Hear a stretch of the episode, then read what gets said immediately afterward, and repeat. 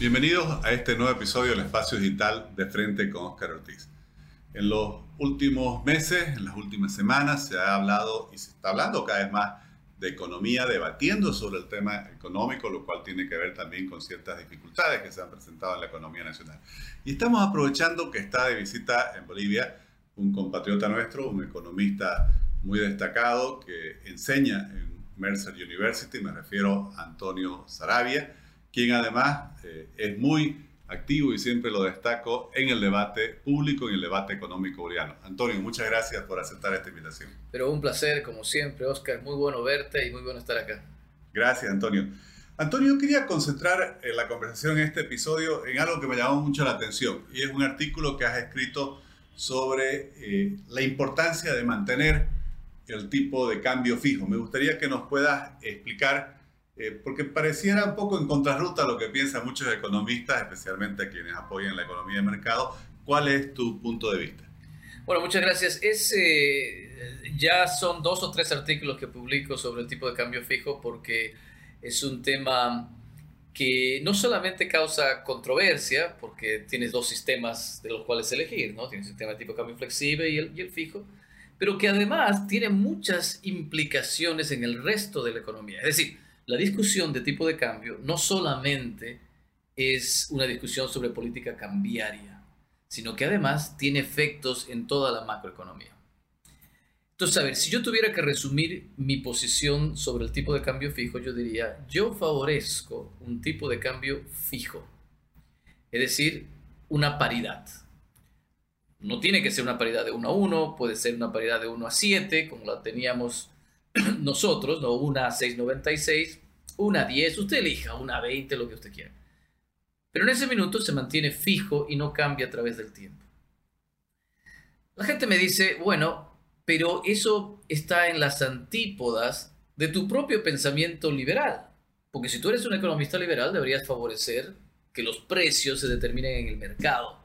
La oferta y la demanda. La oferta y la demanda. Y dicen, bueno, el dólar es como cualquier otro producto y su precio no debería estar determinado en el mercado entonces. Y lo que hay que entender es que el dólar no es un producto cualquiera. Es decir, si tú me preguntas por el precio de las naranjas, yo te diría 100%. El precio de las naranjas tiene que ser determinado por oferta y demanda y ese precio va a ir variando y va cambiando. Puede cambiar de un día al otro, de una hora a la otra, etcétera, etcétera. Ese es un precio flexible. ¿no es cierto? Donde los consumidores y los vendedores se interactúan y determinan ese precio en el mercado. Ahí el gobierno no tiene que meter la mano, no tiene que decirnos cuál debe ser el precio y dejar que nosotros lo determinemos. Pero el precio del dólar o el dólar no es como las naranjas. Es un producto distinto. Me explico. ¿Cuál es la única forma de comprar dólares en Bolivia o en cualquier economía? La única forma de comprar dólares es con bolivianos, porque los cambias, los canjeas por bolivianos. Es la única forma. Para lo que quieras que necesites dólares, es decir, quiero dólares para importar, o quiero dólares para viajar al exterior, o quiero dólares para ahorrar en dólares, lo que tú quieras hacer con dólares, la única forma de comprarlos es con bolivianos. Pero ¿quién controla los bolivianos? ¿Quién controla la oferta monetaria en el país? El gobierno. El Banco Central. Entonces, si el Banco Central imprime mucho boliviano, pues entonces la demanda por dólares se incrementa porque tienes más poder adquisitivo de dólar, porque tienes más bolivianos. ¿No es cierto? Entonces, si demandamos más dólares, es como cuando demandamos más naranjas, ¿qué pasa con el precio de las naranjas? Pues sube. Si el Banco Central, en cambio, recoge los bolivianos, tendremos menos posibilidad de comprar dólares y por lo tanto el precio del dólar bajará. Lo que quiero decir entonces es que el Banco Central determina el precio del dólar manipulando la oferta monetaria. Si usamos un tipo de cambio flexible entonces, no es flexible, es un tipo de cambio determinado por el Banco Central al final del día. Porque el Banco Central va a determinar la oferta monetaria y esta oferta monetaria va a determinar cuál, es el precio del dólar. Entonces, en un tipo de cambio flexible, el Banco Central tiene la potestad de determinar el precio del dólar a través de la oferta monetaria. ¿Qué pasa con un tipo de cambio fijo? Con un tipo de cambio fijo le quitas al Banco Central esa posibilidad. Le amarras las manos.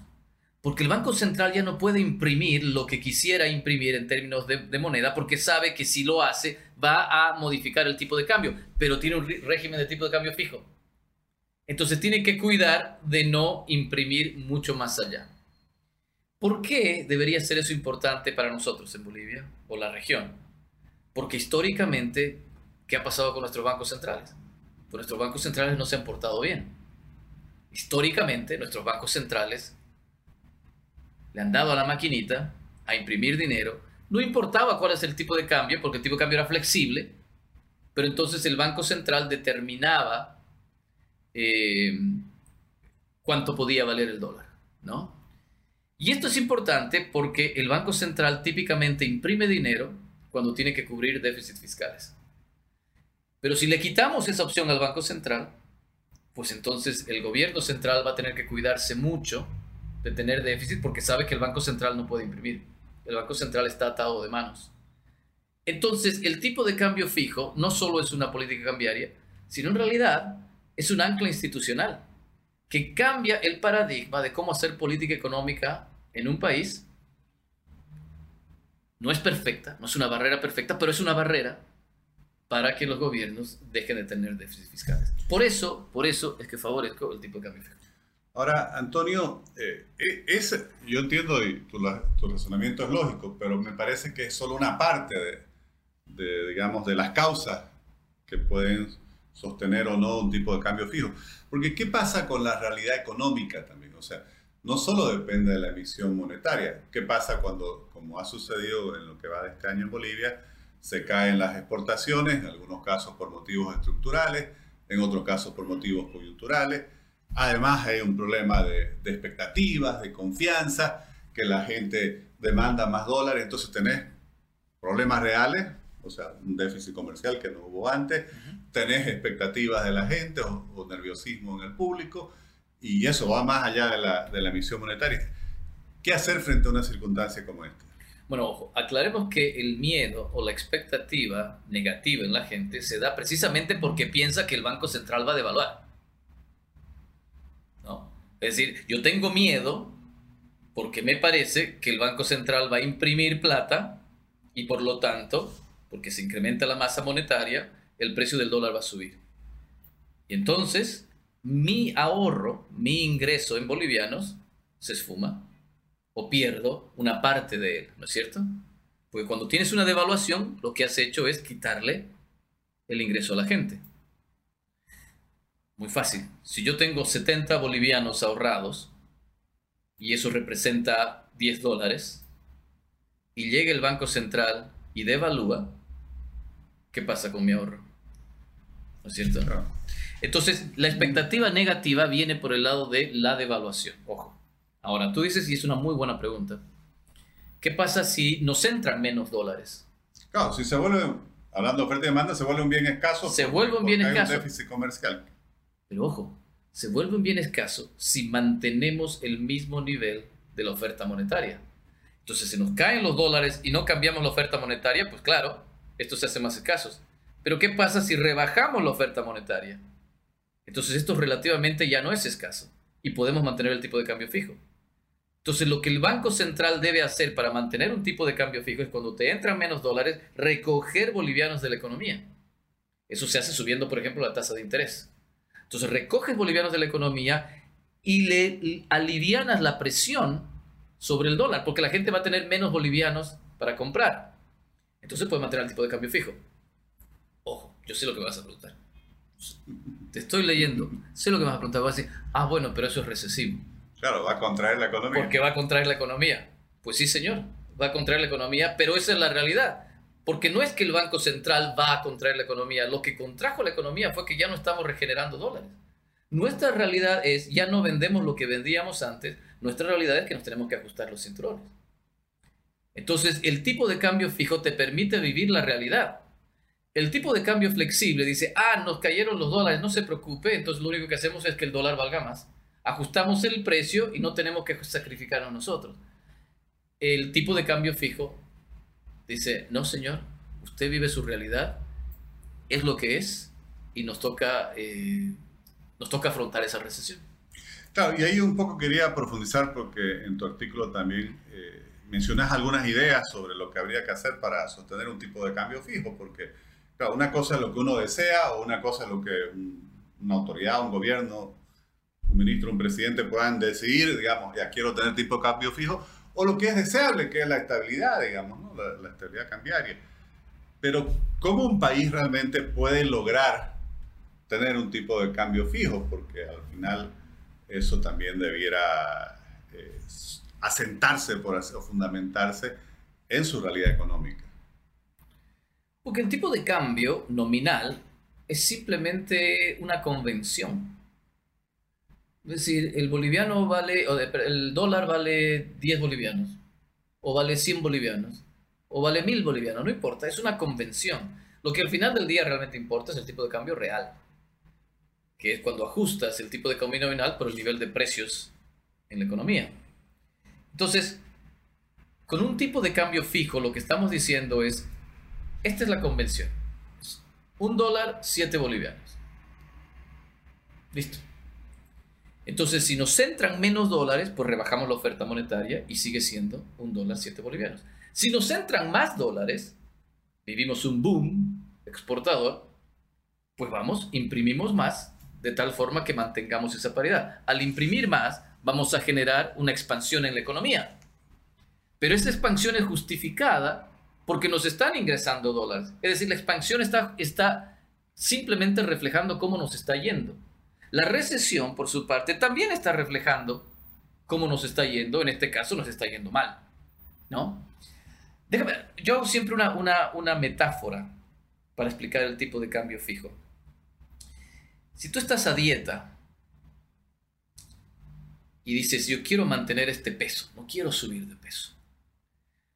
Una forma de hacerlo práctica, por ejemplo muchos de los que nos están viendo probablemente lo han hecho, es, me fijo en mi cinturón. Y digo, este es el hueco del cinturón donde yo me siento cómodo, este es mi peso. Si ya tengo que ir a un, a un hueco más para adelante, significa que gané peso, ¿no es cierto? Entonces, ¿Qué pasa si no eres disciplinado? Si comes más de la cuenta. Y, poner, y, seguir usando ese hueco te cuesta, te duele, ¿no es cierto? Porque ya te sientes ahogado. Entonces dice, no, puede no puedo seguir viviendo así, no puedo seguir viviendo en esta recesión. Voy a aumentar nomás el otro hueco y aceptar mi nueva realidad. No pues. Es decir, la respuesta no es seguir aumentando los huecos porque tu objetivo era mantener el peso. ¿Qué es lo que hay que hacer entonces? Hay que ajustar mi estilo de vida. Hay que volver a decir, no, no, no, yo no puedo seguir con la indisciplina. Tengo que mantener ese hueco del cinturón y dejar de comer. Es exactamente lo mismo en la economía. Si te faltan los dólares, ¿no es cierto? No puedes decir, ah, bueno, entonces aumentamos el precio del dólar, devaluamos y ya está. Porque eso es moverte al, al siguiente hueco del cinturón. Lo que tiene que decir, ah, nos entraron menos dólares, lo siento, aquí hay que sacrificarse. Eh, hacemos rebajar la oferta monetaria de tal forma de mantener el mismo hueco del cinturón.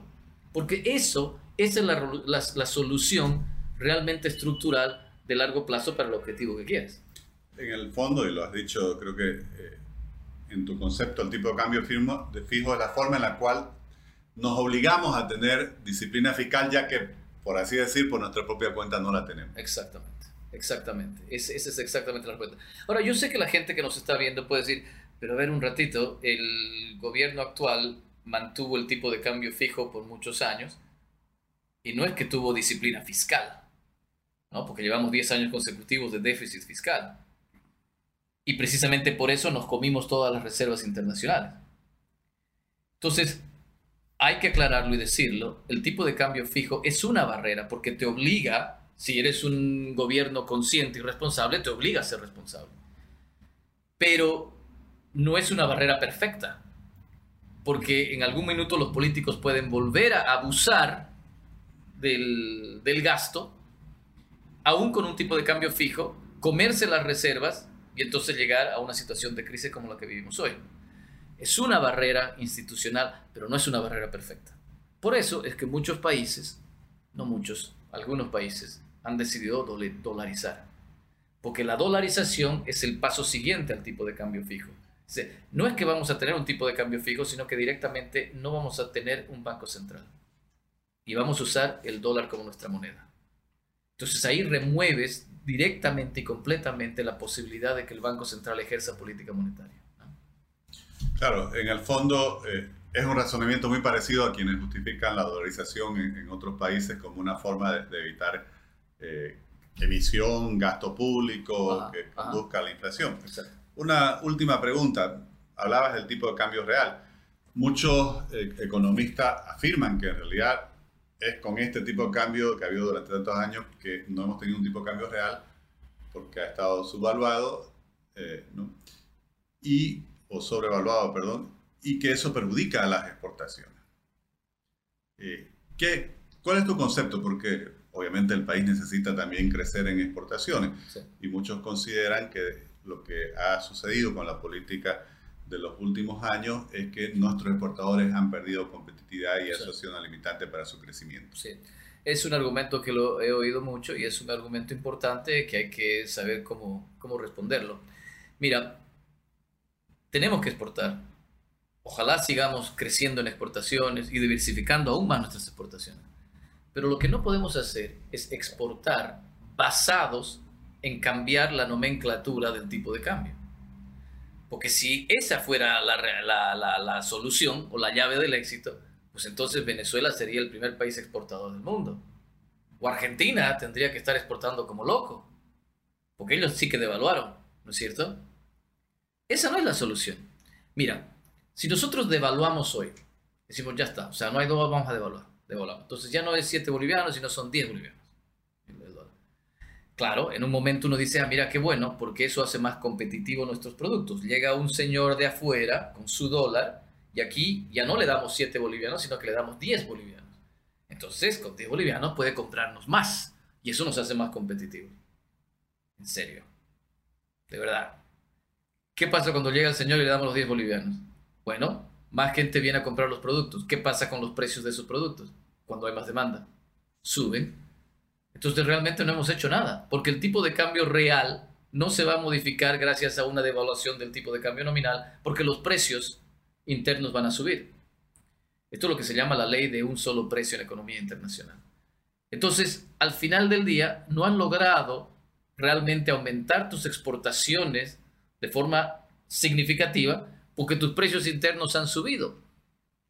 La verdadera respuesta, esto es como el ejemplo del cinturón, la respuesta estructural es no vamos a, incrementar exportaciones gracias a que movemos el tipo de cambio, sino gracias a que somos más productivos y que hacemos las cosas mejor y producimos mejores bienes y competimos en el mercado internacional. Eh, devaluar en los costos. Claro, devaluar no, no, no es la solución. Ya te digo, Venezuela sería el primer país del mundo. Antonio, te agradezco muchísimo a mucha gente, como vos mismo reconoces, le llama la, la atención que un economista eh, reconocido por liberal y además que, que, orgullosamente se presenta de esta forma, eh, defienda el tipo de cambio fijo. A mí me parece realmente que hay argumentos eh, muy fuertes. Obviamente, sostener la disciplina fiscal es fundamental para la estabilidad económica y el desarrollo de un país. Pero creo que, como siempre lo valoro, lo importante es tu contribución permanente al debate público, al debate económico en Bolivia que tanta falta nos hace y realmente se te agradece por esa contribución. Muchas gracias. El agradecido soy yo porque ese es un trabajo que tú vienes desarrollando hace mucho tiempo, así que muchas gracias por la invitación, es siempre un placer charlar contigo. Gracias, Antonio.